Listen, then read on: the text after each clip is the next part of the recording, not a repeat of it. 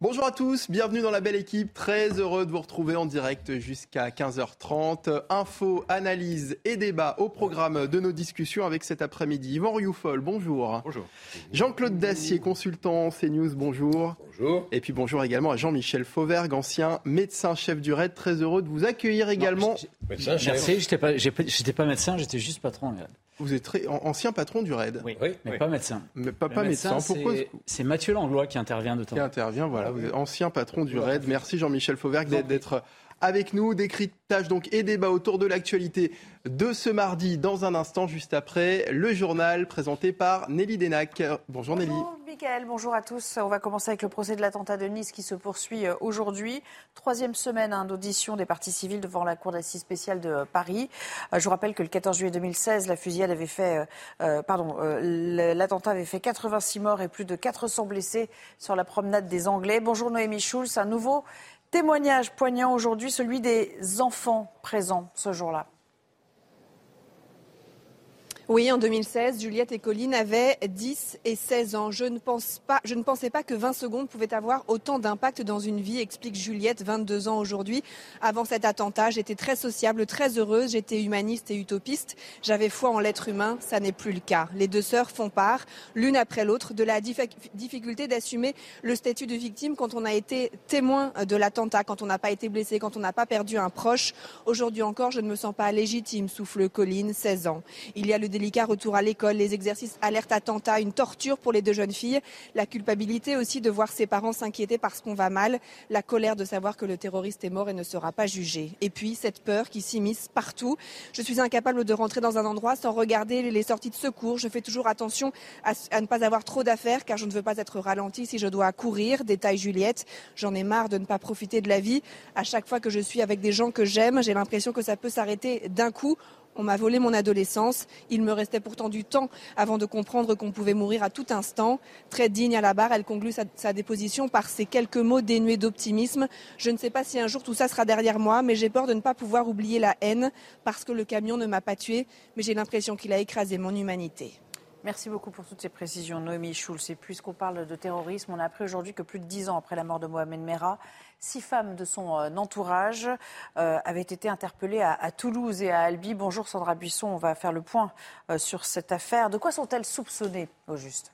Alors, elles sont dans le viseur de la justice antiterroriste depuis euh, des années. Cinq d'entre elles ont été arrêtées ce matin par les enquêteurs de la sous-direction euh, antiterroriste, appuyée par les effectifs du RAID. Et une sixième personne euh, s'est présentée au commissariat. Elles sont entendues sous le régime de la garde à vue parce qu'elles sont soupçonnées d'être allées en Syrie en 2013 et en 2014, certaines en ayant emmené avec elles leurs enfants. L'enquête est d'ailleurs ouverte depuis euh, 2014 pour association de malfaiteurs terroristes délictuels et soustraction de parents à leurs obligations euh, légales. Certaines avaient déjà été entendues par les enquêteurs de la SDAT dans le passé pour s'expliquer euh, en garde à vue, mais cela n'avait pas permis euh, jusque-là de caractériser les faits reprochés. Merci beaucoup Sandra Buisson. Et puis la politique avec Julien Bayou qui sort du silence et qui va revenir dans euh, l'hémicycle cet après-midi. Accusé de violence psychologique euh, contre son ex-compagne, l'ancien secrétaire national des Verts a pris la parole dans les colonnes du journal Le Monde euh, et il estime que Sandrine Rousseau est allée trop loin, confondant féminisme et macartisme. Récit Maxime Lavandier. Sa parole était attendue. Une semaine après avoir démissionné de la direction de son parti, Julien Bayou s'est exprimé pour la première fois dans un entretien publié dans Le Monde. L'ancien secrétaire national d'Europe Écologie Les Verts déplore l'emballement médiatique et charge son accusatrice, Sandrine Rousseau, estimant qu'elle est allée trop loin. Il n'y a pas d'affaire Bayou, il n'y a pas d'accusation. Je suis dans la situation de quelqu'un innocent des faits dont on ne l'accuse pas. Elle est allée trop loin, et tout le monde le mesure. Pour moi, il ne faut pas confondre féminisme et macartisme. Julien Bayou pointe également la cellule mise en place par le parti, qu'il juge nécessaire, mais fondamentalement insuffisante. J'ai demandé à quatre reprises à la cellule d'être auditionnée. Ce principe essentiel n'est pas respecté. Questionné sur son avenir politique et absent lundi à la rentrée parlementaire, Julien Bayou assure qu'il sera sur le banc de son groupe mardi. Je n'ai pas quitté mon parti, je continue de penser que l'écologie est nécessaire. Je suis investi d'un mandat, je compte bien le mener. Le député de Paris et l'ex-candidate à la primaire se retrouveront jeudi et vendredi à Strasbourg pour les journées parlementaires d'Europe Écologie Les Verts. La page conso dans votre quotidien, on se rend compte que faire son plein d'essence devient de plus en plus délicat, avec de nombreuses pénuries hein, dans les stations-service. Bonjour Jeanne Cancard, illustration avec vous aujourd'hui en région parisienne. Est-ce le cas dans la station que vous avez ciblée cet après-midi?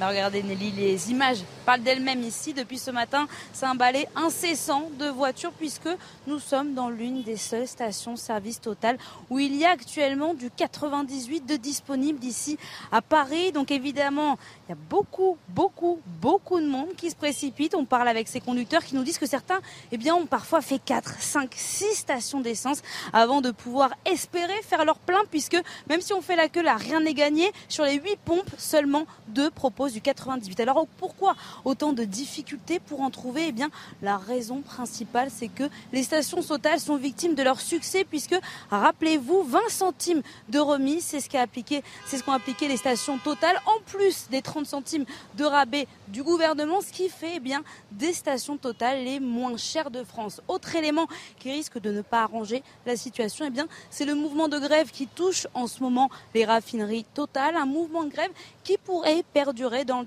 dans le temps. C'est en tout cas ce que demandent les grévistes qui réclament une revalorisation de 10% des salaires. Mais de son côté, Total l'assure. Ils assument un ralentissement de l'approvisionnement, mais en revanche, ils assurent qu'il n'y aura pas de pénurie dans les stocks.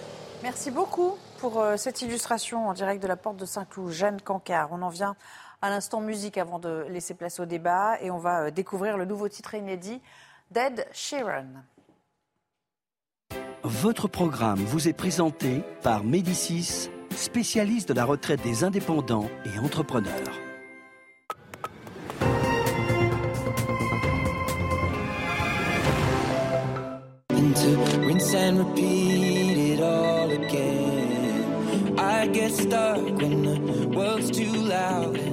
things don't look up when down.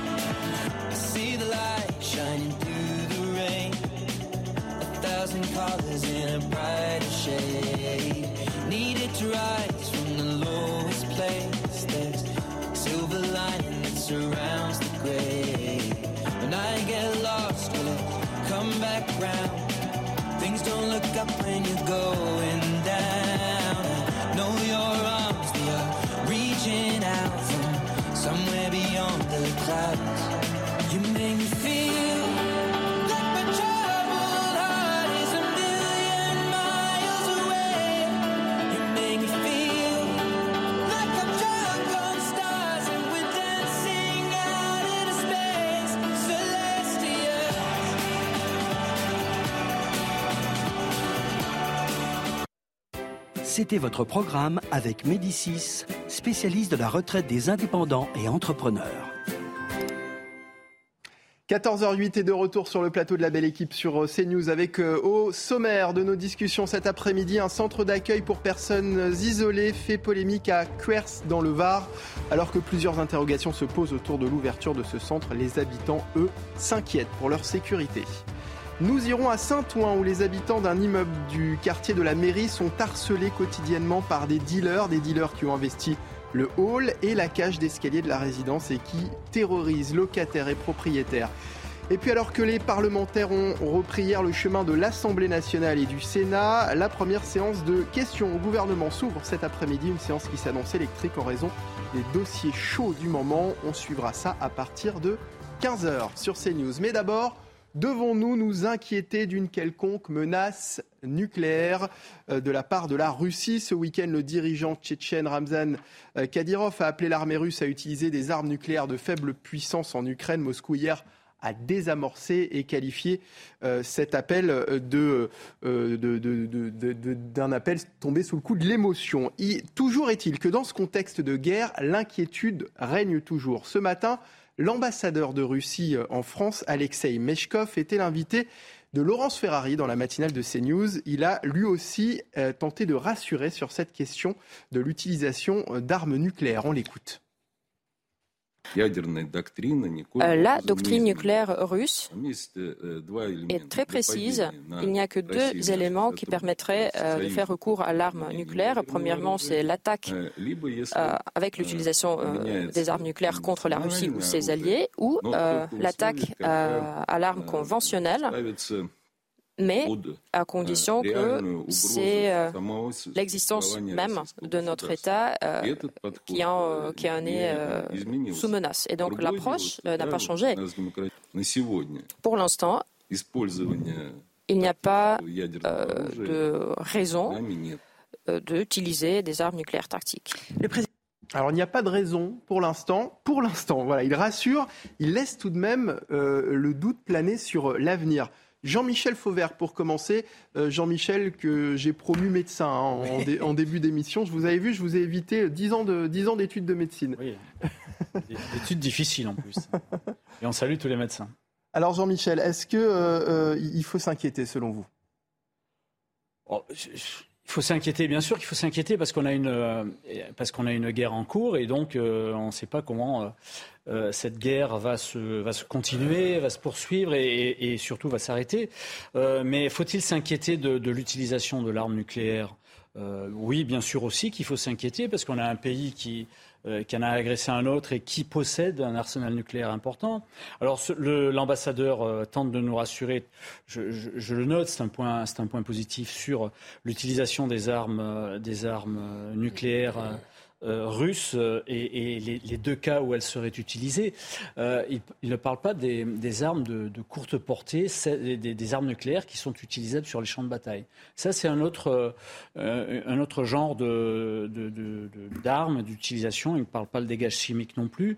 On sait que les pays occidentaux et les, États-Unis en particulier ont, mis euh, de ce point de vue-là des, bornes très précises en, cas d'attaque au gaz et d'attaque sur les armes nucléaires de courte portée. Donc euh, voilà, il y a toute cette... Euh, il, parle d'une certaine façon, mais il y a toutes ces possibilités qu'il faut garder, à l'esprit, bien sûr, que tout, propos rassurant venant d'un responsable russe, aujourd'hui, dans le cadre de, ce qu'on connaît, est à prendre et, à savourer. Soyons quand même très prudents hmm. par rapport à ce qu'ils disent, effectivement. Jean-Claude Dacier, on entend souvent euh, dire sur les plateaux que l'utilisation d'armes nucléaires n'a finalement plus aucun sens parce que euh, la riposte serait euh, immédiate. Est-ce que ça ne veut pas aussi dire finalement que son, pouvoir dissuasif a perdu aujourd'hui tout son sens? Pour les missiles de longue portée, dits missiles intercontinentaux, évidemment non. La menace subsiste de part et d'autre. Mais ça veut dire que si vous tirez un missile capable de faire des milliers de kilomètres en direction des États-Unis, vous vous apprêtez à recevoir probablement la même chose sur Moscou ou sur Leningrad. Ça n'a pas grand sens, ça s'appelle la dissuasion. À part le, tir des Américains. Est-ce que cette dissuasion a toujours autant de sens Je crois que ça a toujours autant de sens, euh, sauf à accepter de mourir et, de, et de voir son pays rayé de la carte. Ça n'a aucun sens. Les armes dont on parle, qui sont des armes de, courte portée, euh, c'est la même chose parce que euh, je ne sais pas de combien de kilotonnes sont équipées les, armes soviétiques. Nous, nous en avions en France. Dans l'arsenal de dissuasion du général de Gaulle, nous avions ce que nous appelions des armes Pluton, qui étaient des armes de, tactique, la même chose elle tirait à 350 km. C'est-à-dire que si vous tiriez d'un point quelconque euh, en territoire français, vous tapiez sur l'Allemagne. Donc elles ont été logiquement abandonnées parce qu'elles étaient inutilisables. Maintenant, si les Russes se décidaient, je n'y crois pas une seconde, à tirer nucléaire, même avec des armes de courte portée, sur les théâtres d'opérations ukrainiens, soviétiques, pardon, russes, euh, ça voudrait dire qu'est-ce que ferait l'OTAN? Est-ce que je ne connais pas l'arsenal dont l'OTAN dispose Je pense qu'ils ont aussi quelques armes de courte portée. Ça veut dire que non seulement vous tapez et que vous rendez une zone entière inutilisable même par votre propre armée, les Russes ne pourront même plus y mettre les pieds parce qu'il y aura des radiations nucléaires partout. Et que ferait l'OTAN Ou que feraient les États-Unis? Que feraient les pays européens? Je n'y crois pas. Je pense que les Russes. Alors, quand vous écoutez l'ambassadeur, quand il dit pour l'instant, il dit tout. il dit pour l'instant. Et son contraire. Parce que pour l'instant, et il parle du territoire russe. C'est quoi le territoire russe Depuis qu'il y a eu quelques référendums bidons quelque part dans les oblasts ukrainiens, le territoire russe, le territoire ukrainien est devenu le territoire russe. Écoutez, je, souhaite évidemment de tout cœur me tromper. Je ne sais pas comment on va sortir de ce piège militaire qui apparaît comme euh, quelque chose d'insupportable et qui est très difficile à vivre, évidemment pour les Ukrainiens en première ligne, mais aussi pour les Russes, qui sont actuellement dans une situation militaire compliquée et qui politiquement auront du mal à s'en sortir. Je ne sais pas si Poutine se rend bien compte des dégâts gigantesques que vont et que va provoquer sa politique en Ukraine. De là à le voir pour rajouter une, louche définitive, pour en rajouter avec deux ou trois armes nucléaires de courte portée, écoutez, je suis peut-être naïf, mais je n'y crois pas une seconde. Yvan Rioufol, c'est vrai que c'est une drôle de façon de, rassurer, hein, de, rassurer en disant pour l'instant. Euh, à l'évidence, en tout cas, euh, Vladimir Poutine baisse le ton, parce que c'est vrai que ses premières déclarations, euh, quand, il quand, il était entré en guerre avec l'Ukraine, avaient été de faire comprendre qu'il allait utiliser l'arme nucléaire. Effectivement, on s'était rendu compte que cette arme nucléaire qui avait été conçu pour être dissuasif, c'est-à-dire pour ne, pas être utilisé, parce que qui utilise l'arme nucléaire reçoit en riposte une arme nucléaire, naturellement. On, on avait tous craint à un moment donné que, euh, poussé par cette rage qu'il avait à vouloir euh, euh, rendre, gorge à, l'Occident qu'il s'est mis à détester, il aurait pu, aller jusqu'au bout de, cette folie-là. Visiblement, ces nouveaux alliés que sont la Chine et l'Iran, et l'Inde, mais surtout la Chine, visiblement, ces nouveaux alliés ont fait un pacte avec, la Russie dans lequel, je ne suis pas petite souris, mais dans lequel on peut imaginer que les Chinois ont dit on vous soutient, mais à la condition que vous cessiez de faire peur au monde entier avec cette utilisation de la bombe atomique, parce que si vous l'utilisez, on vous lâchera. Et je pense que Vladimir Poutine est tellement isolé maintenant sur la scène internationale qu'il est obligé de rendre des gages, et moi je vois ça plutôt comme un gage rendu en tout cas à ses alliés du moment, dans cette nouvelle contre-société, cette nouvelle contre-civilisation, celle des proscrits, celle des, parias dont il s'est réclamé et qui englobe tous ces pays qui effectivement ont été humiliés pendant maintenant des siècles vis-à-vis de cet Occident dominateur et colonisateur, puisque c'est le terme même qu'emploie maintenant euh, Vladimir Poutine, et que pour euh, effectivement euh, essayer d'agréger cette solidarité-là, Poutine a dû donner des gages en disant qu'il n'utilisera pas alors, sauf fait exceptionnel, bien sûr, il, il y a encore des ouvertures, mais je trouve ça plutôt rassurant et cela dit tout de même la, faiblesse aujourd'hui de Vladimir Poutine, qui mm. n'a plus beaucoup d'autres euh, armes que les armes conventionnelles pour se défendre. Or, sur les armes conventionnelles, il prend échec sur échec pour l'instant. Enfin, je n'oublie pas qu'il a maintenant quand même, qu'il occupe 20%, 18% ah, du territoire, 18% du territoire ukrainien. Donc on ne peut pas dire non plus qu'il est perdu. Mais enfin, dès qu'il y a des offensives de masse, il perd. Et il perd parce que les, les Ukrainiens sont redoutablement courageux et redoutablement bien armés, en tout cas mieux armés que les États-Unis. Et, donc la balance fait pencher aujourd'hui le rapport de force euh, d'une manière tout à fait surprenante, pour moi en tout cas, du côté ukrainien, ce que je n'avais pas euh, envisagé au départ, n'ayant pas vu effectivement la, force considérable qu'apportent les États-Unis. Plus de 70% euh, de la force militaire ukrainienne est une force des États-Unis, donc est une force de l'OTAN. Donc l'Ukraine est devenue de facto un pays de l'OTAN. Et donc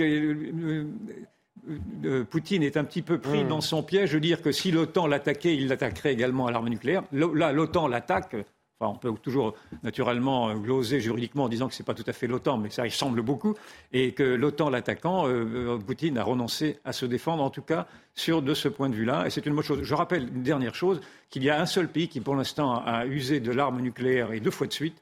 Ce n'est pas, la Russie, mais ce sont les États-Unis au Japon.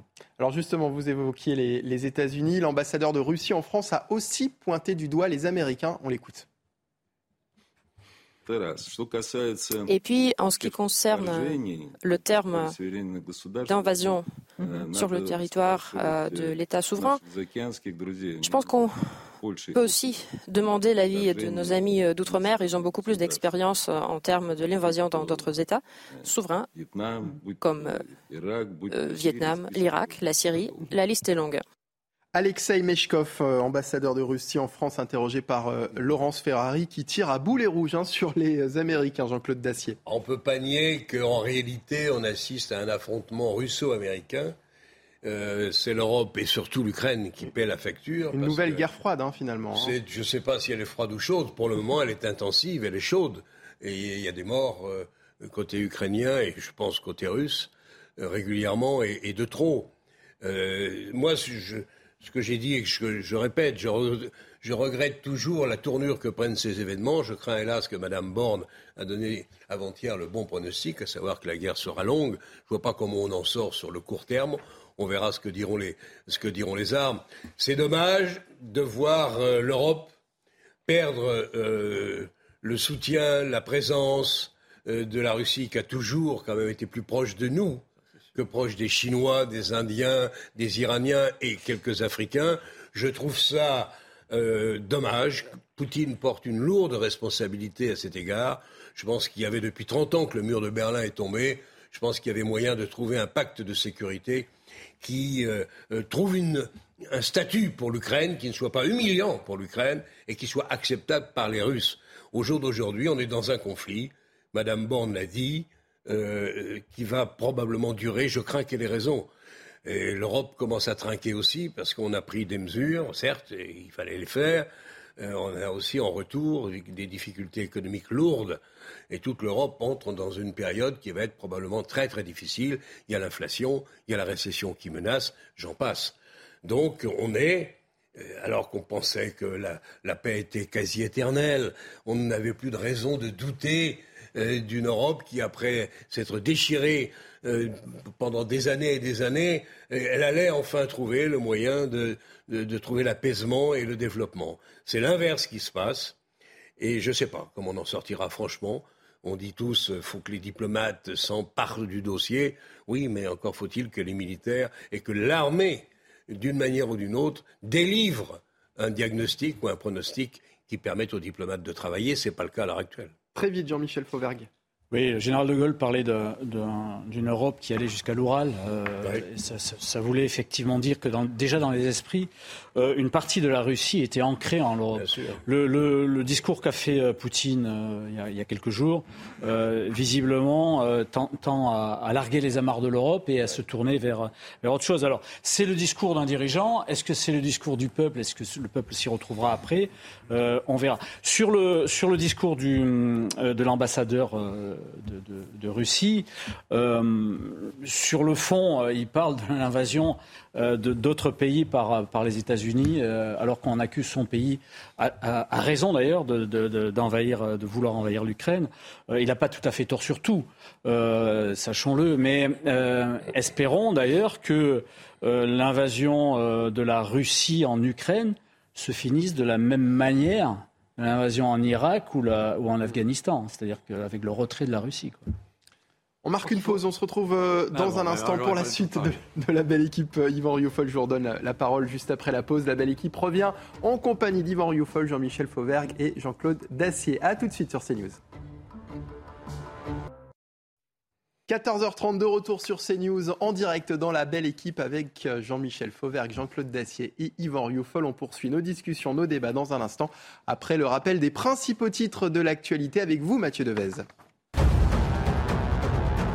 La France est actuellement en pleine huitième vague de Covid-19. 8690 nouveaux cas confirmés hier, plus 16% en une semaine. Les hospitalisations augmentent aussi avec près de 700 nouvelles admissions quotidiennes. Dans ce contexte, le comité de veille et d'anticipation des risques sanitaires étudie la possibilité d'un retour du masque obligatoire dans certains lieux.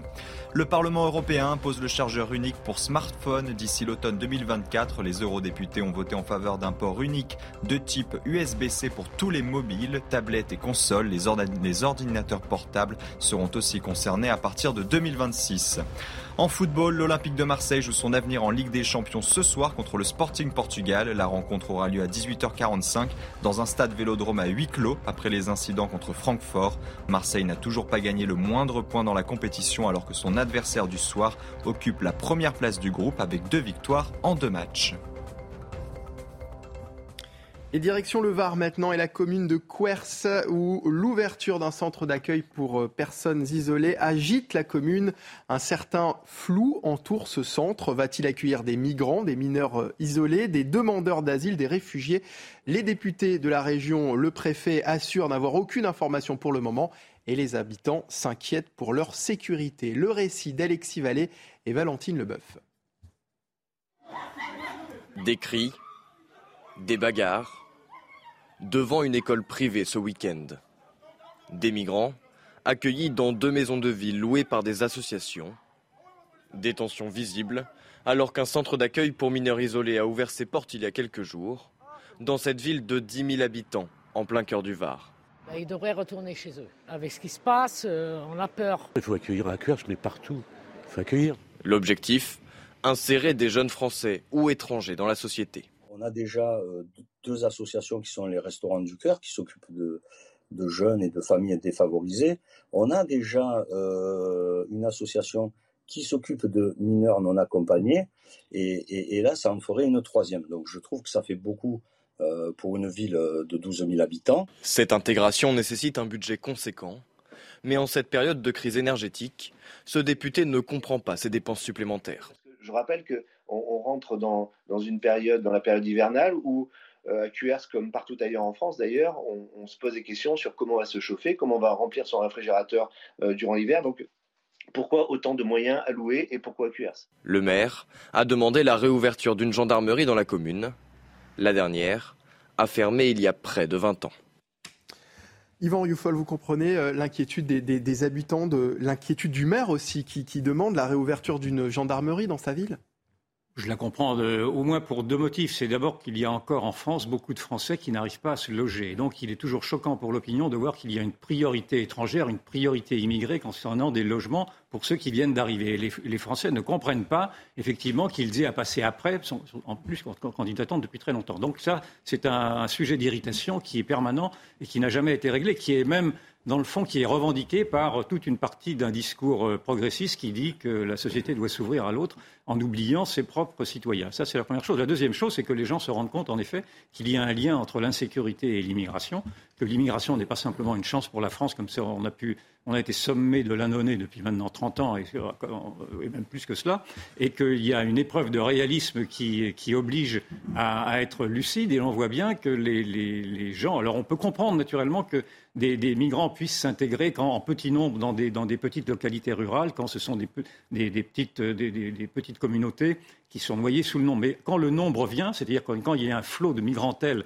que l'on a bien vu comment ils ont saccager les villes, pardon de parler comme ça, mais enfin, si les villes sont, une grande partie des villes sont devenues infernales, en tout cas dans leur banlieue et dans leur cité, c'est bien parce qu'il y a eu une immigration de peuplement qui ne s'est pas intégrée, qui maintenant revendique ses propres cultures et avec euh, un choc de culture. Et donc, d'envisager ce que fait le président de la République, de vouloir répercuter ce phénomène-là, ce phénomène de trop-plein des banlieues en les mettant maintenant dans les zones rurales, je ne sais pas si c'est un lien exact avec cette politique d'Emmanuel Macron, mais euh, les gens deviennent complètement fous. Et quand vous entendez et, dans des zones où il n'y a pas de travail en plus de ça, souvent. Et en plus où il n'y a pas de travail. Et quand vous entendez Emmanuel Macron dire hier qu'il va faire des, qu'il va inviter les Français à travers des, ateliers, des ateliers programmatiques, je ne sais pas quel est encore cette petite, cette, invention qu'il a, trouvée pour penser à la transition démographique. Il, c'est la deuxième fois qu'il emploie ce mot en 15 jours, de la transition démographique. Cela veut dire quoi la transition démographique? Cela veut dire qu'on va qu'on change une démographie au profit d'une autre. Cela veut dire qu'on change un peuple au profit d'un autre. Cela veut dire qu'on est en train de théoriser un changement de peuple, en tout cas une substitution de population. Donc vous voyez bien que ces gens-là qui nous disent qu'il est interdit de parler de changement de peuple sont en train effectivement de le mettre eux-mêmes en pratique en, instituant précisément, en demandant à ce que l'on à ce que l'on pense à cet avenir qui sera de cette transition, pas simplement climatique, mais d'une transition démographique. Je trouve que ces gens ne voient rien de ce qui se passe et ça, le retour de bâton va être terrible, en tout cas pour ces promoteurs d'une société multiculturelle qui se casse la figure.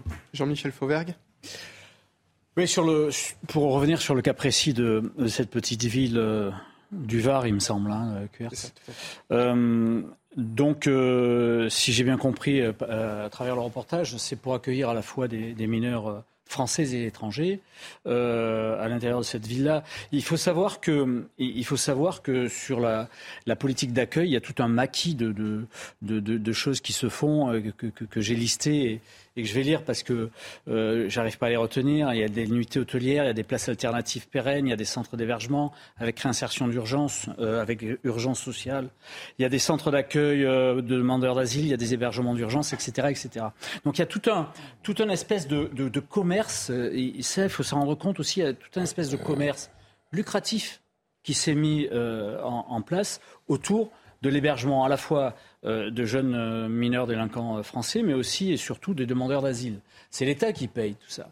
Et, là, il faut savoir comment, on, manque de renseignements, mais comment ces choses-là ont pu, ont pu se faire. Elles se sont faites sans doute aussi parce qu'il y a derrière, il y a un, commerce d'hébergement, parce que les places d'hébergement sont pas assez euh, importantes en, France. Donc il y a un commerce d'hébergement et qui est, qui est dirigé par, euh, par des gens qui veulent, euh, de ce point de vue-là, faire, faire ce type de commerce-là. C'est quelque chose qui me, qui me semble important de signaler. Ce qui semble important de signaler aussi, c'est que le maire qui veut sécuriser sa ville, et on le comprend bien, fait une demande de, de, de brigade de gendarmerie, l'a fait au bon moment parce que dans le cadre de la LOPMI, de la loi d'orientation euh, et de programmation du ministère de l'Intérieur, euh, il a été annoncé la création de 200 euh, brigades de gendarmerie supplémentaires. Et donc, c'est le bon moment pour, faire, pour sécuriser sa ville aujourd'hui. Voilà ce que j'avais à dire sur ce, sur ce dossier-là où, on a en fait en réalité très peu d'éléments. Et ça veut aussi dire, Jean-Claude Dacier, qu'un maire finalement n'a pas le pouvoir de, ah, s'opposer à, l'ouverture d'un centre d'accueil. De, protester. Il peut réclamer. Le pouvoir de protester, oui. Tu le disais il y a un instant, la création, face à cette arrivée de migrants, euh, euh, la création supprimée depuis 20 ans d'une nouvelle gendarmerie, parce qu'ils redoutent effectivement un certain nombre d'incidents. Je ne sais pas, moi je serais prudent, parce que je ne sais pas trop quel type de population va être accueillie dans ce centre, s'il doit voir le jour. Si j'ai bien compris, il semble que ce soit l'initiative d'un propriétaire qui a assez d'argent pour acheter cet hôtel et en faire un centre d'accueil, mais pour qui nous ne le savons pas. Hum. Mais il y a déjà deux associations, le maire l'a dit, qui s'occupent d'accueillir un certain nombre de migrants. Et donc le maire dit, mais écoutez, trois, euh, ça fait quelques dizaines de plus, ça risque de faire beaucoup. Je m'en tiens là. Simplement, ça ne fait, je me trouve, qu'illustrer euh, les difficultés que va rencontrer le président de la République et sa politique d'installation des migrants euh, en province, puisque c'est sa volonté. Encore une fois, euh, il n'y a pas, la liste que tu as citée tout à l'heure est exemplaire, il n'y a pas une politique d'immigration qui soit claire, qui soit comprise par tous et approuvée par le Parlement chaque année. Tant qu'on restera dans ce flou où les initiatives locales, les initiatives préfectorales, les initiatives nationales viennent se mélanger pour essayer de faire face à une immigration hors de contrôle, on va vers de graves difficultés, j'en suis convaincu. Un dernier mot sur ce sujet, Jean-Michel Fauvergue. Oui, si on veut, si on veut intégrer et continuer l'intégration qui, euh, qui sur certains endroits du plomb dans l'aile, il faut effectivement euh, continuer à mixer et à, mélanger. Et le, le fait d'accueillir dans, des, dans des milieux euh, moins importants que les gros milieux urbains, euh, c'est quelque chose d'intéressant, à condition quand même de ne pas refaire cette, cette politique de masse, de massifier les gens de, de, même, de mêmes origines dans des endroits bien précis. Il faut absolument euh, dans ces installations euh, nouvelles, euh, dont certaines, je le répète, sont commerciales. Hein. il faut dans ces installations nouvelles avoir à l'idée de, de, mélanger pour mieux intégrer. Moi, je pense qu'il faut l'urgence, c'est d'écouter la vie des gens, c'est ah d'écouter ceux qui voient ce qui ne marche pas. Et ça fait maintenant 30 ans qu'on nous a intimé, qu'on a criminalisé cette notion de préférence nationale, de, oui, de, priorité française. Et là, on voit bien encore aujourd'hui que nous sommes enfermés idéologiquement et que nous ne voulons pas entendre les cris de détresse des Français eux-mêmes, qui eux n'ont pas de logement et qui voient passer devant eux, sous leur nez, une, des cohortes de migrants qui, eux, trouvent des logements immédiatement. Et je trouve que c'est un jeu terriblement dangereux. Et si vous voulez lutter contre le populisme, commencez déjà par lutter contre cette idéologie complètement folle qui veut qu'il faut mixer à tout, à tout, à tout propos, métisser à tout propos, et même métisser à, marche forcée. Rappelez-vous du discours de, de Nicolas Sarkozy de 2009 à l'école polytechnique, je crois me souvenir, où il avait intimé aux Français l'obligation de se métisser au pas de charge. Je vous dis que c'est une folie furieuse. Et qu'est-ce que vont faire ces migrants Donc écoutez, écoutez À longueur de journée, que vont-ils faire Je ne connais pas l'état de l'emploi et des offres qui sont fournis euh, à Cuers, c'est dans la région.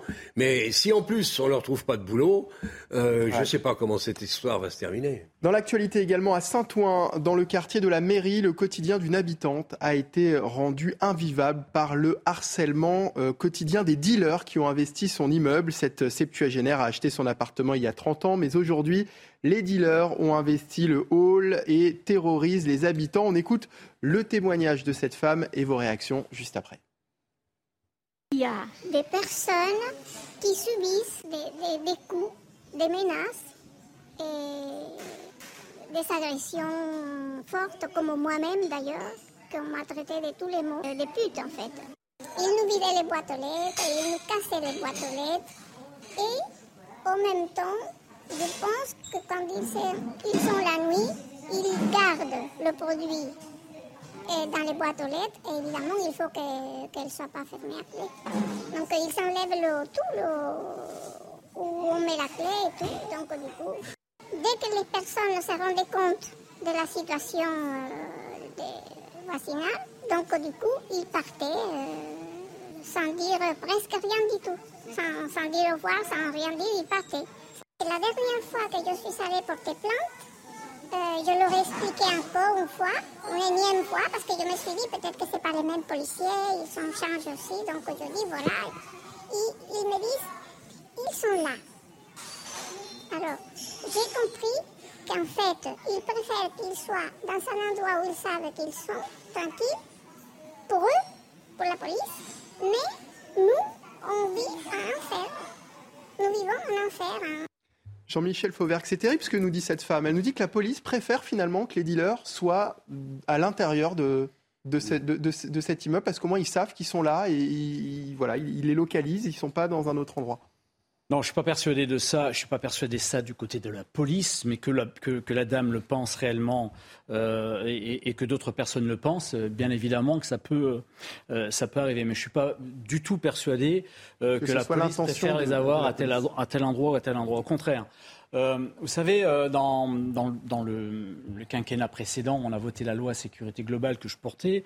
Euh, la, loi sécurité globale, elle portait en elle des, hum, des, choses qui, étaient intéressantes, sinon je on ne les aurait pas proposées avec Alice Toureau, ma, collègue à l'époque, qui était un peu plus de pouvoir pour les polices municipales et en particulier euh, des pouvoirs de, euh, de, de, de, pouvoir euh, ventiler et émettre des amendes pénales forfaitaires dans les halls d'immeubles, non seulement pour les polices municipales, mais aussi pour les représentants des bailleurs sociaux, c'est-à-dire la sécurité privée qui, qui pouvait faire ce travail dans les halls d'immeubles. Malheureusement, on n'a pas été suivi, on l'a tous voté, y compris le Sénat, on n'a pas été suivi dans ce domaine-là par le Conseil constitutionnel qui a cassé cet ensemble de pouvoirs qu'on donnait à ces polices municipales et au, et, au, secteur privé. Pourquoi la police aujourd'hui ne peut pas intervenir La police peut intervenir.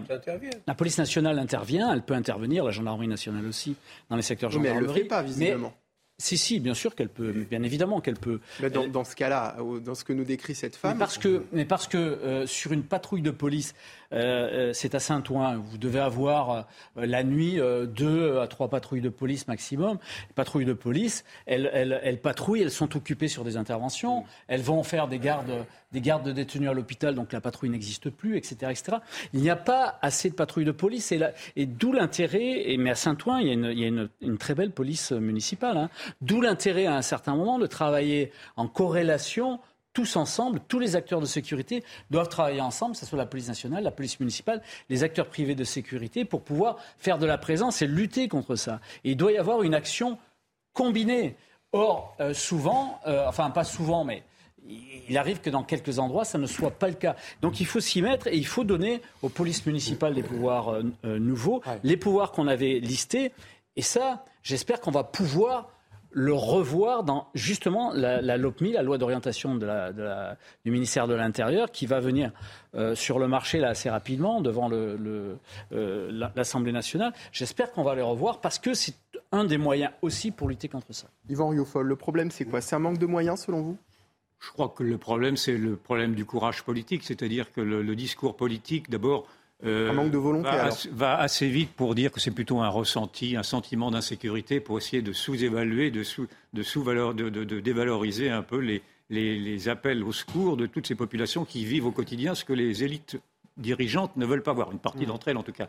Et donc ce qu'il y a et ce qui se voit partout aujourd'hui dans la société, c'est un même sentiment d'abandon, un abandon devant l'insécurité, un abandon devant les crises sociales, devant les crises politiques, etc. Un abandon total. Et c'est une société abandonnée aujourd'hui qui est en train de rouler dans les brancards. Et il faudrait bien que les hommes politiques, euh, les femmes politiques, commencent à s'en apercevoir parce que cette société abandonnée les désigne du doigt en disant que ce sont eux qui les ont abandonnés, qui, les ont trahis. Euh, pour le reste, euh, nature, vous observe, moi j'observe effectivement le désarroi du discours politique qui se, noie dans des mots, dans la jactance, fait des discours pour dire que tout ceci, euh, il va y en venir à vous, et plus il parle, et moins il fait. Et donc, euh, j'aimerais qu'on passe aux actes, en effet, et que la police, euh, je ne veux pas du tout accabler la police, c'est quelque chose de très compliqué, mais au moins que les hommes politiques prennent la mesure de ces problèmes-là, prennent la mesure de ah il y a la source. Encore une fois, je pense qu'il faut être radical dans sa, dans sa racine du mot radical, qui veut dire la, qui, précisément la radus, la racine. Il faut aller à la racine, il faut aller à la source de tous ces problèmes, plutôt que de se payer de mots et comme le font maintenant trop souvent tous les discours politiques depuis maintenant 30 ans, 40 ans. Je n'accable pas particulièrement mmh. euh, ce gouvernement-là, mais il y a eu un continuum d'abandon de facilité, d'aveuglement. On est dans l'idéologie, on, en sort, on commence à en sortir à peine. J'ai théorisé il y a quelques années la révolution dite des, que j'avais appelée la révolution des œillères, c'est-à-dire que face au coup d'État perpétuel des réalités aujourd'hui, nous sommes obligés de faire tomber nos œillères qui nous, qui nous imposaient un prêt-à-penser et de voir, de voir ce que l'on voit. Et comme disait Peggy, voir ce que l'on voit, c'est le plus difficile. Messieurs, il nous reste cinq minutes avant la pause et avant de partir à l'Assemblée nationale pour les euh, questions au gouvernement. Avant, je voudrais qu'on parle très rapidement de la Coupe du Monde de football. Bonne ou mauvaise chose selon vous On l'a appris aujourd'hui. Paris va boycotter la Coupe du Monde de foot au Qatar. Euh, mais elle n'est pas la seule. Hein. D'autres villes ont également choisi de, de, ne pas faire euh, la promotion de l'événement pour des raisons humanitaires et environnementales. Les précisions avec Alexis Vallée. Et vous me dites ensuite ce que vous en pensez. Ces images de supporters en 2018 n'auront pas lieu cette année. Ni fan zone, ni écran géant. La mairie de Paris a décidé de boycotter la Coupe du Monde de football qui se tiendra cet hiver au Qatar. Il n'a pas été question d'installer des zones de diffusion des matchs pour plusieurs raisons. Les conditions de l'organisation de cette Coupe du Monde, le fait que c'est lieu au mois de décembre. Bordeaux, Rodez, Marseille, Lille, Strasbourg, Nancy ou Reims. Les maires de ces grandes villes, toutes couleurs politiques confondues, ont eux aussi décidé de ne pas diffuser l'événement. Parmi les raisons de ce boycott, le traitement des travailleurs immigrés lors de la construction des huit stades du mondial. Une décision politique qui prend de l'ampleur en France depuis l'annonce faite par Martine Aubry. La maire socialiste de Lille a qualifié la manifestation sportive de non-sens au regard des droits humains, de l'environnement et du sport. Un jugement que partage le maire de Bordeaux. Ce type de décision prouve bien que euh, les villes, notamment, sont très mobilisées pour faire valoir des points de vue euh, beaucoup plus éthiques euh, solidaires que les points de vue des, des États. Si le bilan officiel n'est que de trois morts, un rapport de l'Organisation internationale du travail fait état de 50 travailleurs décédés et de 500 blessés graves dans des accidents du travail. Un chiffre qui pourrait être plus élevé alors que les conditions de travail sont dénoncées depuis plusieurs années par des ONG. Pas de fan zone ni d'écran géant donc pour le mondial à Paris. Euh, notamment, les municipalités ont-elles raison de boycotter cet événement? Jean-Claude Dacier. Ça me paraît idiot qu'on se réveille à, 15, à, deux mois du coup d'envoi de la Coupe du Monde. Jusqu'à présent, tout se passait bien, personne ne protestait. À l'époque où le Qatar a été désigné il y a quelques années. Je ne dis pas que le Qatar soit un pays merveilleux, mais il faudrait savoir à quel moment on a le droit d'y aller. On a le droit d'y aller tout le temps, sauf pendant la Coupe du Monde de football.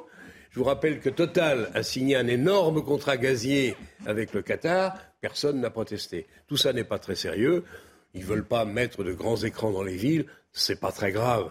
Tous ceux qui euh, s'attendaient à vivre ensemble devant un grand écran à Paris, mais aussi dans de nombreuses villes, notamment tenues par les écologistes, et regarderont le, match devant les écologistes, devant les, devant, pardon, devant les, les, télévisions. Ils vont regarder ça tranquillement, écologistes ou pas, et puis euh, les, choses se passeront comme ça. Je trouve que ce procès à deux mois de la Coupe du Monde euh, n'est pas très sérieux et on dit long sur la manière dont on traite les problèmes dans ce pays. Il fallait réfléchir peut-être à ne pas donner le Qatar à l'époque confier une telle organisation parce que c'était vrai compliqué. Ils ont mis, ils ont mis de la, de la climatisation dans les stades. Au jour d'aujourd'hui, hmm. ça paraît un crime contre l'esprit. Alors je donne la parole à Yvan Rioufol parce qu'on a peu de temps, Jean-Claude Dacier. Est-ce que le problème c'est pas parce que oh, quand il part, il, il s'arrête plus. Est-ce que le problème c'est pas aussi le manque de cohérence? Parce que des communes qui boycottent un événement auquel l'équipe nationale participe finalement Non mais il y a une grande tartufferie. Enfin, faut arrêter la, faut arrêter la plaisanterie. Je suis d'accord avec vous. Le Qatar c'est le, le, pays qui va on, on, boycotte la Russie parce que la Russie n'est pas un pays démocratique, mais on va acheter notre pétrole et notre gaz encore davantage au Qatar ou même euh, ou, euh, ou en Azerbaïdjan qui, qui, vient d'envahir un, un pays ami qui est l'Arménie. Et, donc, euh, naturellement, en plus, excusez-moi, mais le Qatar finance très abondamment une grande partie des intérêts français, alors que le Qatar est également le pourvoyeur de l'idéologie islamiste qui, force aujourd'hui non seulement notamment les, petites filles, ou en tout cas les femmes, à porter ce voile. C'est un autre sujet, mais enfin, le Qatar est également là-dedans. Donc, euh, si l'on veut couper les liens avec le Qatar, je ne demande pas mieux, coupons les liens financiers, coupons les liens idéologiques, coupons les liens pétroliers, puis ensuite coupons les, les liens footballistiques, en effet, mais ceux-ci viennent tout à fait en dernière, en dernière venue. Et à partir du moment où vous avez accepté cette idée saugrenue, en effet, de faire des matchs de foot avec un air conditionné, ça, il fallait pas le faire. On s'achète. Euh, maintenant, la bêtise. On s'achète une bonne conscience. On s'achète une conscience, Jean-Claude Dacier, c'est ça Voilà. Allez, on va marquer une euh, courte pause. Ou à moins, voilà, 20 secondes. Sur, vous voulez donner Alors, votre Si j'ai que 20, secondes, Je, dirais, je, dirais, une seule chose, c'est que ça fera moins de boulot pour les, pour les policiers et les gendarmes que, que, de, que de sécuriser ces fan zones qui sont souvent sujets, euh, sujets à problème. Donc, voilà. Tout le monde à la télé. Allez, la pause et on revient euh, dans un instant avec notamment cette première session de questions au gouvernement à l'Assemblée nationale. Restez avec nous pour la suite de la belle équipe, toujours en direct sur CNews. À tout de suite. Quasiment 15 heures euh, sur CNews. Merci de nous avoir rejoints pour la suite de la belle équipe, euh, toujours en direct en compagnie d'Yvan Rioufol, Jean-Claude Dacier et Jean-Michel euh, Fauvergue. On va partir à l'Assemblée nationale dans un instant pour la première séance de questions au gouvernement de la rentrée. Rentrée mouvementée. Les députés sont revenus s'asseoir sur les bancs de l'Assemblée hier avec un programme chargé. Parmi les premiers dossiers, celui de l'assurance chômage. Les députés de la NUPES notamment ont émis l'idée de noyer le débat sous un déluge d'amendements. Jean-Claude Dacier, on l'attendait avec beaucoup d'inquiétude cette rentrée parlementaire. Ah, je crois qu'elle reste euh, préoccupante pour le président de la République et la première ministre, Madame Borne. C'est pas simple. La, France insoumise et les écologistes ont un faire oublier ou essayer de faire oublier ce qui les a agités depuis maintenant plusieurs semaines, à savoir euh, le traitement, euh, par exemple pour les écologistes, que Mme Rousseau euh, a infligé au mouvement. Je pense qu'elle va devoir se faire oublier eu égard à la riposte et à la réponse de Bayou aujourd'hui dans le monde. Il va faire, j'imagine, une rentrée quasi triomphale tout à l'heure à l'Assemblée nationale. Le mouvement écologiste est en crise, incontestablement. La France insoumise ne va pas très bien. C'est l'occasion pour eux d'essayer de, je dirais pas de prendre une revanche, parce que ça n'ira pas, ça ne peut pas aller très loin, même avec des milliers d'amendements. S'il le faut, le gouvernement utilisera le 49.3 pour faire voter hmm. la loi budgétaire, qui est la loi fondatrice de la politique qu'il entend suivre. Donc on va voir comment ça va se passer. Mais il est évident que le président et sa première ministre n'ont pas de majorité. La grande interrogation, c'est qu'est-ce que vont faire ou qu'est-ce que va faire le parti des Républicains? Et je n'ai pas la réponse. C'est compliqué selon les interlocuteurs, selon les jours, selon les semaines. On ne sait pas trop ce que vont faire les républicains. C'est d'eux dont dépend euh, ou l'adoption du budget sans autre forme de procès, ou l'incapacité de trouver une majorité et auquel cas le recours au 49.3. Puis après, il y aura d'autres dossiers encore plus lourds que cela. Yvan Rioufol. Non, je pense que ça va être une, période intéressante de la vie démocratique qui va revivre un petit peu au-delà des partis godillots qui, étaient là, qui formaient la majorité par définition, puisque le parti de la majorité avait la, majorité absolue. Là, on a bien vu qu'avec les nouvelles élections, cela donne une image plus subtile et de, ce qu'est aujourd'hui la société française, avec cette survenue notamment du Rassemblement national, qui, qui, a près de, près de 100 députés, 90 et quelques députés. Et donc le Parlement va enfin pouvoir discuter, va enfin pouvoir redevenir euh, cette grande chambre du débat démocratique qu'elle aurait dû toujours être. Mais ce, que, ce qui est très amusant à, observer, c'est que c'est précisément à ce moment où le Parlement redevient un lieu de démocratie, un lieu de débat, c'est à ce moment-là que le président de la République essaye de faire évacuer le débat pour le mettre, au contraire, dans des débats parallèles avec son Conseil national de la refondation, dont il a dit hier qu'il voulait multiplier les petites consultations sur des points plus minuscules auprès des Français afin de contourner justement ce Parlement-là qui retrouve un rôle et qui est effectivement un Parlement qui ne sera pas simplement un Parlement à la botte du président. Donc je pense qu'il faut retrouver la démocratie parlementaire plutôt que de faire cette simili-démocratie participative à laquelle va s'employer le président de la République avec ce gadget, de, encore une fois, de, que l'on connaît bien chez lui quand il est en, difficulté, de multiplier des consultations qui ne servent à rien, de, retomber dans la parlotte, dans la jactance de ceux qui n'ont pas, qui, qui pas de pouvoir. Et euh, je crois que j'espère que le Parlement va enfin pouvoir s'affirmer et pouvoir en effet dire ce qui est acceptable au nom du peuple. Jean-Michel Fauvergue, une rentrée tendue à l'Assemblée? Oui, sans doute, euh, compte tenu de la composition de l'Assemblée. Alors, euh, j'écoutais bien ce que disait euh, Yvan Ruffol là-dessus. Il faut quand même pas oublier qu'on est toujours en Ve République et eh que, et, et, que c'est c'est pas le retour du parlementarisme, loin s'en faut. On, on, est, on est dans des, dans des majorités qui sont certes relatives maintenant, mais qui vont se trouver sur les textes. Sur le premier texte, visiblement, il y a des accords pris avec les LR. On verra si ça tient ou si ça tient pas. Sur les textes, effectivement, les textes, les grands textes financiers. On va, partir à l'Assemblée justement, écouter euh, la présidente euh, de, l'Assemblée. la euh. jeunesse d'Iran, dont il faut admirer l'incroyable courage, exprime leur soif de liberté.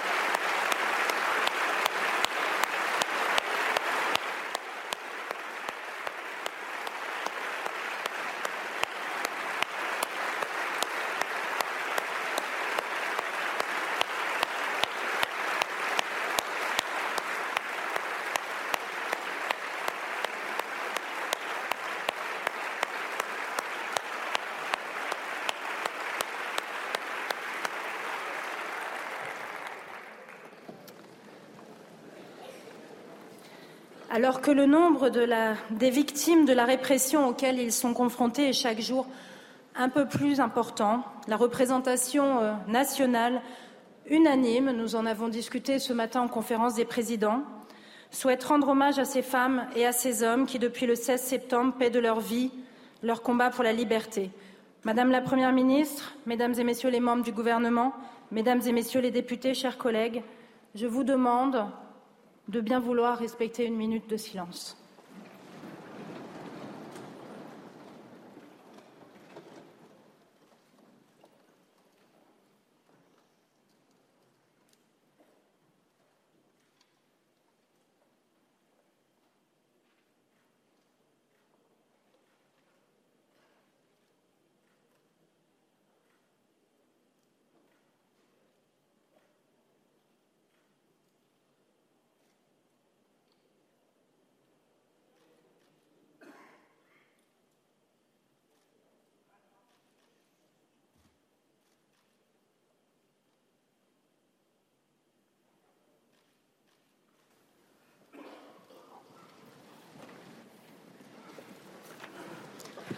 Je vous remercie.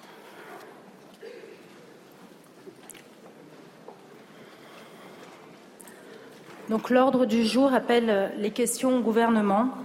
La première question va être posée par Madame la Présidente Le Pen. Merci Madame la Présidente. Ma question s'adresse à Madame la Première ministre. Madame la Première ministre, il y a quelques jours, votre ministre de l'économie nous a expliqué que le budget de la France était à l'euro près. C'était juste avant ces conseils vestimentaires pour passer l'hiver, conseils qui ont fait florès dans votre gouvernement entre doudoune, col roulé et même pyjama. Alors je ne vais sûrement pas me lancer dans cette infantilisation de nos compatriotes, mais ma question concerne les Français qui sont à l'euro près, et ils sont nombreux, et qui se demandent comment ils vont se chauffer cet hiver. Vous vous obstinez à ne pas vouloir rompre avec les règles absurdes du marché européen de l'électricité qui maintient les prix élevés, prix qui sera payé par les Français via leurs factures et via leurs impôts. Vous vous obstinez à ne pas baisser la TVA sur les produits énergétiques, comme l'ont fait d'ailleurs certains de nos voisins. Vous envisagez de céder du gaz à l'Allemagne, tout en expliquant aux Français qu'il faudra faire des efforts. Bref, tout cela n'a ni queue ni tête, mais quand l'idéologie prend le pas sur le pragmatisme, on arrive à de telles aberrations. Alors permettez-moi de vous interroger aujourd'hui sur la situation des millions de nos compatriotes qui se chauffent au fioul et qui sont en ce moment même en train de remplir leur cuve. En juillet dernier, suite à la mobilisation de notre groupe, nous avons voté contre l'avis du gouvernement une enveloppe de 230 millions pour les soutenir et depuis, à part l'annonce d'une future aide, aucune nouvelle et surtout aucun calendrier. Ce n'est pas dans un mois, voire plus, que les gens ont besoin de cette aide, c'est maintenant. Vous ne le savez peut-être pas, mais ça coûte plus cher de faire deux demi-pleins de cuve à fioul qu'un plein. Or, pour ce plein, ils ont besoin de l'argent que vos oppositions leur ont octroyé. Diviser les 230 millions votés par le nombre d'utilisateurs de chaudières à fioul que vous souhaitez aider ne me semble pas bien compliqué. Alors pourquoi le décret d'application de cette mesure n'a pas encore été pris? Qu'attendez-vous? La parole est à Madame la Première ministre. Merci Madame la Présidente. Mesdames et Messieurs les députés, Madame la Présidente Le Pen, alors je voudrais tout d'abord le rappeler, l'explosion de l'énergie, c'est avant tout la conséquence de l'agression de l'Ukraine par la Russie.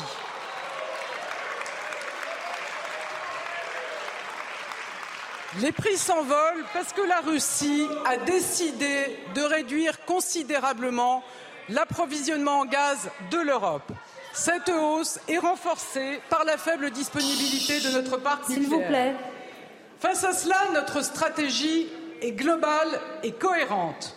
Protéger et préparer l'avenir. Protéger les Français, c'est d'abord faire en sorte que nous puissions passer l'hiver sans coupure. C'est ce que nous faisons en ayant anticipé cette situation dès l'été, en portant nos stocks, en portant nos stocks au niveau de gaz au niveau maximum, en diversifiant nos approvisionnements, en augmentant les capacités de nos terminaux méthaniers. C'est ce que nous faisons avec le plan sobriété, qui est un sujet sérieux, Madame la Présidente. Nous le présenterons dans les prochains jours. Il mobilise l'État, les collectivités, les entreprises et nos concitoyens. Et c'est ce que nous ferons grâce à la solidarité européenne. Nous livrerons du gaz à nos voisins qui nous livreront en retour de l'électricité. Ne vous en déplaise, Madame la Présidente, c'est à l'échelle européenne que nous assurerons notre sécurité d'approvisionnement et que nous pourrons maîtriser les prix de l'énergie. Car protéger les Français, c'est aussi agir contre la hausse des prix. C'est le, but des boucliers tarifaires sur le gaz et l'électricité qui empêchent les prix de doubler. C'est la mesure la plus protectrice d'Europe, cela mérite d'être rappelé. Mais bien sûr, nous agissons pour tous les Français, y compris ceux qui se chauffent au fioul et sont souvent parmi les plus précaires. Vous l'avez dit, le Parlement a voté cet été une enveloppe de 230 millions d'euros destinée à aider ceux qui sont en train de remplir actuellement leur cuve et je vous confirme que ces Français recevront bien une aide et ils bénéficieront même ils recevront dans les prochaines semaines une aide et ils bénéficieront en outre d'un chèque énergie exceptionnel pour affronter la hausse des prix. Et au total, c'est jusqu'à 400 euros dont pourront bénéficier les Français les plus modestes pour payer leurs factures de fioul. Et je précise, Madame la Présidente, nous protégeons tous les Français face à cette situation d'urgence, mais nous préparons aussi l'avenir. L'avenir, c'est une société décarbonée, c'est notre souveraineté énergétique. Et grâce à ma prime Rénov, nous accompagnons les Français qui changent leur chaudière floue et plus largement, pour assurer notre souveraineté énergétique, nous tablons sur le nucléaire et les énergies renouvelables. Donc votre Assemblée est saisie d'un projet de loi sur les énergies renouvelables et vous serez prochainement saisi d'un projet pour accélérer nos projets d'énergie nucléaire. Je vous remercie. Merci beaucoup, Madame la Première ministre. La parole est à Madame la Présidente Berger.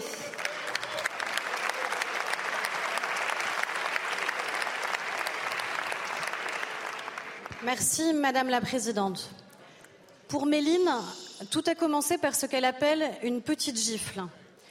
Puis les coups ont continué, un coup de poing, puis deux. Quand mon compagnon rentrait avec un problème de travail, c'est moi qui prenais le soir. On reste pour les enfants, on se dit que c'est pas possible, que ça va pas recommencer. Alexandra, elle, est restée 29 ans avec son bourreau. Au bout de la première année, pour elle aussi, ça a commencé par une gifle.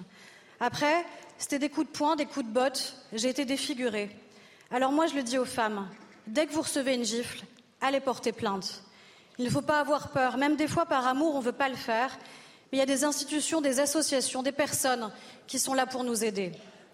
Depuis plusieurs semaines, on loue la vertu de celui qui reconnaît des faits de violence conjugale. Depuis plusieurs semaines, on entend ceux qui parlent de leur affection pour un homme qui frappe sa femme. Depuis plusieurs semaines, on fait fi des règles élémentaires de l'état de droit. On jette le discrédit sur les femmes et les hommes, policiers et gendarmes, qui, au péril de leur vie, interviennent après des signalements de violences conjugales.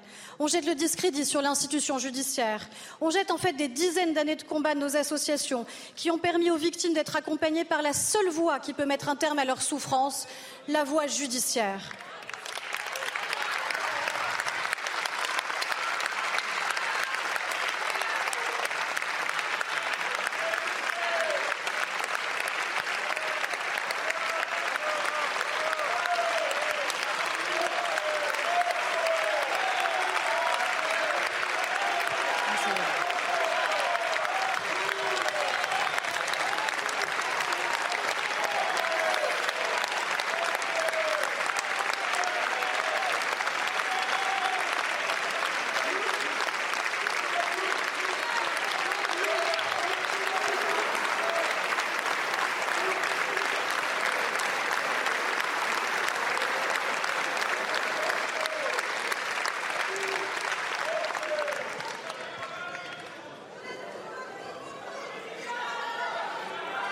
S'il vous plaît, s'il vous plaît, mes chers collègues, Aurore Berger a la parole. S'il vous plaît. Je crois que ce sujet appelle le calme et non le trouble ou le désordre. Je crois que ce, ce sujet mérite mieux que des esclandres et je suis navrée que vous reconnaissiez si bien dans les propos que j'ai exprimés. Est-ce que tout fonctionne aujourd'hui, Madame la Première ministre? La réponse est non. Mais est-ce que des progrès ont été accomplis? La réponse est oui. Le conjoint violent doit quitter le domicile. Nos policiers, gendarmes et magistrats sont formés. Les dépôts de plaintes sont facilités jusque dans nos hôpitaux. Les téléphones grave danger sont déployés. Alors oui, oui, nous devons faire mieux. Et ça commence par nos attitudes. Ça commence par les mots que nous employons. Ça commence par le fait de respecter les victimes. Ça commence par le fait d'être clair avec notre état de droit. Madame la La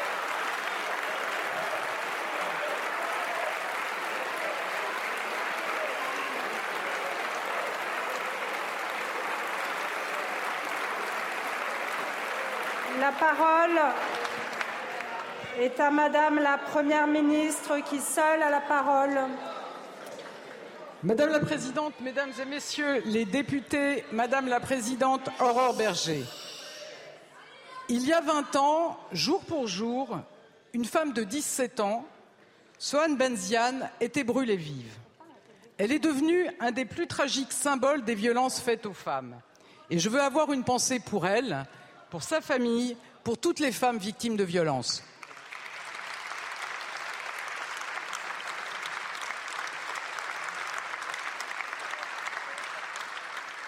L'égalité entre les femmes et les hommes est la grande cause des quinquennats d'Emmanuel Macron. Nous avons agi dans tous les domaines. Nous avons agi aussi avec force contre toutes les formes de violence sexistes et sexuelles. Et je sais, Madame la Présidente Aurore Berger, votre engagement personnel pour ce combat, et je veux le saluer. Avec le Grenelle des violences conjugales, nous avons obtenu de nombreuses avancées. Pour que la parole se libère et que chaque victime puisse être prise en charge, nous avons étendu les horaires du 39-19, mis en place une plateforme de signalement en ligne, favoriser la prise de plainte et lancer la création d'un fichier des mises en cause. S'il vous plaît, mes Pour chers collègues, des plaintes. Madame la Première ministre, excusez-moi deux secondes.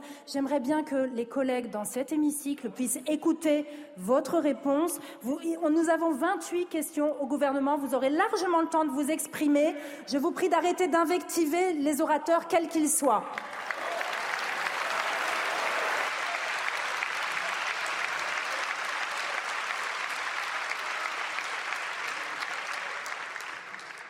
C'est en effet un sujet sérieux et je voudrais continuer à vous préciser les actions qui ont été engagées depuis 2017. Madame Obono,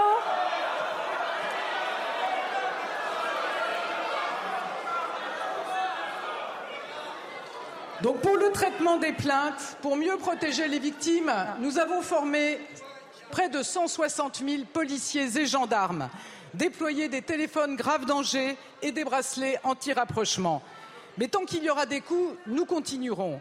10 000 places d'hébergement seront ouvertes dès cette année et j'ai annoncé le mois dernier l'ouverture de 1 000 places supplémentaires en 2023.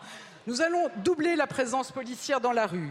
Nous voulons améliorer notre réponse et nos procédures pénales et je viens de confier à votre collègue Émilie Chandler et à la sénatrice Dominique Verrien une mission parlementaire en ce sens. Et je le rappelle, vous l'avez dit, Madame la Présidente Berger, en ces domaines, seule l'institution judiciaire peut déterminer les faits, dire le droit et sanctionner. La lutte contre les violences conjugales est un combat fondamental. J'y tiens. Le gouvernement continuera à le mener avec force, avec les associations, avec les élus, avec toutes celles et tous ceux qui veulent s'engager. Je vous remercie. je vous remercie, Madame euh, la Première ministre. Madame Obono, Madame Obono, je vous précise qu'en application de l'article 71 du règlement, je prononce un rappel à l'ordre à votre encontre.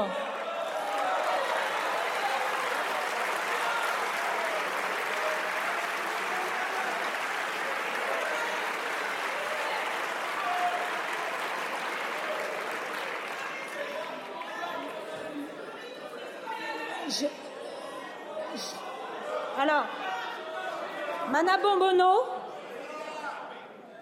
vous continuez à invectiver l'Assemblée et à invectiver la présidence si c'est ce que vous faites.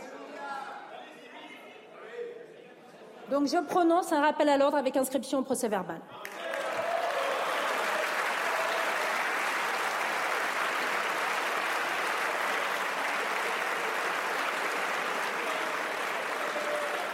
Alors, la prochaine question au gouvernement va être posée par Madame Clémentine Autain pour le groupe La France Insoumise.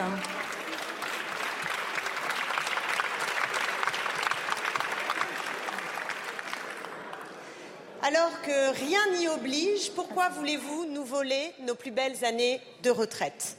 Le porte-parole du gouvernement nous a prévenus, repousser l'âge de départ à 65 ans se fera quelle que soit la méthode. Qu'importe la démocratie pour vous que vous ayez l'ivresse de détruire nos droits pour maintenir le marché libre et les hyper riches bien au chaud.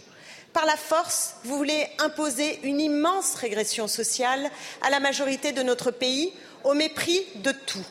Au mépris des conclusions du Conseil d'orientation des retraites, non, le système n'est pas en déficit, il est même excédentaire, avec une trajectoire maîtrisée jusqu'en 2070 au mépris du taux de chômage croissant des seniors qui devrait décourager toute idée d'allonger le temps dans l'emploi, au mépris des femmes et des précaires qui seraient les premières victimes d'un allongement de la durée de cotisation, au mépris de l'opposition massive dans le pays.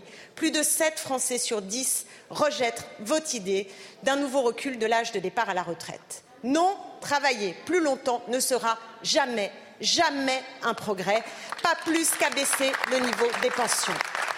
Notre système a permis de réduire la pauvreté chez les retraités, alors pourquoi vouloir le démolir? Vous prétendez dégager ainsi 8 milliards pour payer nos hôpitaux et nos écoles. Mais vous oubliez de décompter les répercussions en termes de chômage, de santé et de solidarité. Et si vous cherchez de l'argent, ce n'est pas compliqué d'en trouver. 8 milliards, c'est ce que nous coûterait la suppression des impôts de production que vous prévoyez. On peut aussi trouver 10 milliards avec la taxe sur les super profits. C'est tout simplement un choix de société. Et c'est pourquoi nous appelons à une grande marche à Paris le dimanche 16 octobre pour faire entendre la voix de cette majorité Cette majorité qui refuse l'érosion sans fin de nos droits à la retraite. Madame la Première ministre, pourquoi refusez-vous de l'entendre? Je vous remercie. La parole est à Monsieur Olivier Dussopt, ministre du Travail et du Plein Emploi. Merci euh, Madame la Présidente, Mesdames et Messieurs les députés, Madame la députée Autain. Vous nous affirmez doctement que le système de retraite ne serait pas en déficit. Le rapport du Conseil d'orientation des retraites, organisme indépendant du gouvernement, dit effectivement qu'en 2022, le système sera légèrement excédentaire, d'un peu plus de 3 milliards d'euros. Il dit qu'en 2023, il sera déficitaire d'un milliard huit. Il dit qu'en 2027, demain, à la fin du quinquennat, le déficit, c'est 12 milliards et demi d'euros par an.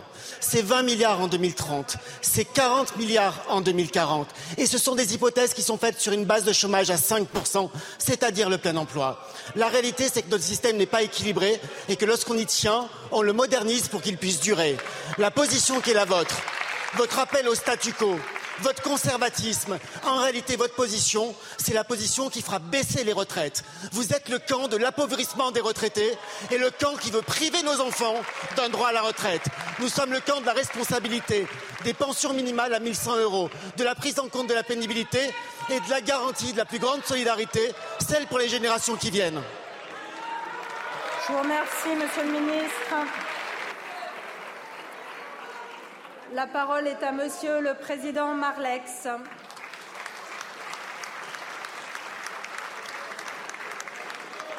ne marche pas.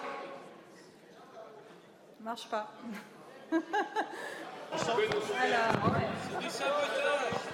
On censure les oppositions. Merci Madame la Présidente. Madame Le Pen ayant rendu euh, hommage au combat des députés les républicains sur euh, le prix du fuel, je voudrais, Madame le Premier ministre, euh, vous interroger sur le prix de l'électricité pour les entrepreneurs français. La, France produit de l'électricité nucléaire, notamment à 50 euros le mégawattheure, et pourtant, nos entreprises doivent actuellement se fournir avec des contrats à 600, 700 euros le mégawattheure. Pourquoi? À cause d'un marché euh, européen devenu euh, totalement euh, absurde qui lie le prix de l'électricité et le prix du gaz. Monsieur Poutine a créé une crise du gaz en Europe. L'Europe s'est inventée une crise de l'électricité. La situation est aujourd'hui intenable pour la plupart de nos entreprises. On voit avec euh, ces boulangeries qui ferment en ce moment par euh, dizaines, tous ces artisans qui nous disent qu'ils ne passeront pas l'hiver, et puis ces entreprises industrielles qui sont euh, conduites à arrêter purement et simplement leur production. Après trois années de crise, cette situation crée de véritables drames et situations de détresse humaine. Or, aujourd'hui, les mécanismes de protection, qu'ils soient nationaux ou qu'ils soient européens, je pense aux décisions du dernier Conseil de vendredi dernier, seront quasiment inopérantes euh, en France et en tout cas très largement euh, insuffisantes. On est très loin des 200 milliards que le gouvernement allemand va donner à ses entrepreneurs. Pourtant, il y a des pays qui s'en sortent. Je pense à l'Espagne ou au Portugal où le prix de l'électricité est inférieur à 200 euros parce qu'ils ont réussi euh, à faire reconnaître une exception euh, ibérique. Pourquoi ce qui est possible en Espagne ne l'est pas en France parce que, me répondrez-vous, grâce à la pitoyable gestion du parc nucléaire, la France est devenue aujourd'hui un mendiant énergétique. Mais nous produisons encore 80% de notre électricité et cette électricité ne vaut pas, Madame le Premier ministre, 500 euros de mégawattheure. Qu'attendez-vous pour prendre des mesures d'urgence pour nos entreprises? Merci beaucoup. La parole est à Madame la Première ministre. Merci Madame la Présidente, Mesdames et Messieurs les députés, Monsieur le Président Marlex. Alors je peux vous assurer, mon gouvernement est totalement mobilisé pour protéger les Français, les entreprises et les collectivités face à la flambée des prix de l'énergie. Nous avons d'abord agi pour protéger les Français avec la prolongation des boucliers tarifaires en 2023. Je rappelle que ces boucliers, permettront de limiter à 15% la hausse des prix du gaz et de l'électricité pour les ménages au lieu d'une hausse de 120%. Je précise que ce bouclier, bénéficie aux ménages, mais aussi aux très petites entreprises et à la plupart des communes qui peuvent bénéficier des tarifs réglementés de l'électricité. Mais nous voulons en effet agir pour protéger également les entreprises et les collectivités. Et vous avez raison, il s'agit pour cela de traiter le problème à la racine en faisant baisser le prix de l'électricité sur les marchés européens. Vous l'avez dit, les Espagnols ont réussi à diviser par trois les prix de l'électricité. C'est ce mécanisme que nous voulons étendre à toute l'Europe. Des avancées ont été réalisées lors du dernier Conseil énergie. Le président de la République s'entretient cette semaine avec la présidente de la Commission et avec le chancelier allemand avant le Conseil de vendredi. Et nous avons vraiment de bonnes raisons de penser que nous pourrons faire aboutir ce mécanisme. Mais en tout état de cause, nous préparons également un filet de sécurité pour aider les entreprises et les collectivités les plus en, difficulté. Donc pour les entreprises, il s'agit tout d'abord d'améliorer le soutien pour celles qui consomment beaucoup d'énergie, qui a été mis en place, mais qui doit être amélioré. Le ministre de l'économie y travaille et par ailleurs, Bruno Le Maire et Agnès Pannier-Runacher recevront demain les fournisseurs d'énergie pour leur demander aussi de bien refléter ces prix. Vous l'avez dit, ils bénéficient d'AREN. Nous souhaitons retrouver ce tarif privilégié de l'AREN dans les prix proposés aux entreprises et aux collectivités. Et puis pour les collectivités, je le rappelle, hein, nous avons voté dès cet été, dans le cadre du projet de loi de finances rectificatif, un dispositif pour protéger les collectivités les plus fragiles. Je pense que c'est du reste un exemple des compromis que nous pouvons trouver ensemble. Nous travaillons à améliorer ce dispositif pour qu'il réponde bien à toutes les situations. Et puis je le redis, hein, au-delà de ces situations d'urgence, nous devons renforcer notre souveraineté énergétique. C'est l'objet du projet de loi pour accélérer le développement des énergies renouvelables dont votre Assemblée sera prochainement saisie et également du projet de loi pour accélérer le renouvellement de notre parc nucléaire dont vous serez prochainement saisie. Je vous remercie. Je vous remercie. La parole est à Monsieur Mounir Bellamiti pour le groupe Renaissance. Merci Madame la Présidente. Monsieur le ministre de l'Intérieur, depuis plusieurs semaines, plusieurs mois, Nantes est le théâtre d'agressions et de violences de nature diverses. Autant de faits graves qui n'abîment pas seulement l'image de la ville, ils pourrissent littéralement la vie des habitants. La municipalité nantaise, après avoir tenté de minimiser la réalité, en appelle désormais à l'État. De l'avis même des syndicats de policiers municipaux, la ville ne tient pas ses propres engagements en matière de sécurité. Mais la maire de Nantes dénonce aujourd'hui un déficit de moyens de police et de justice. Monsieur le ministre, les Nantais n'y comprennent plus rien. Pouvez-vous nous indiquer, monsieur le ministre, quelles ont été les évolutions des moyens de la police, mais aussi de la justice ces dernières années à Nantes et quelles sont les avancées que le projet de budget 2023 de ces deux ministères permettra de dégager pour le pays et plus spécifiquement pour la sécurité des Nantais? Je vous remercie. Je vous remercie. La parole est à Monsieur Gérald Darmanin, ministre de l'Intérieur et des Outre-mer.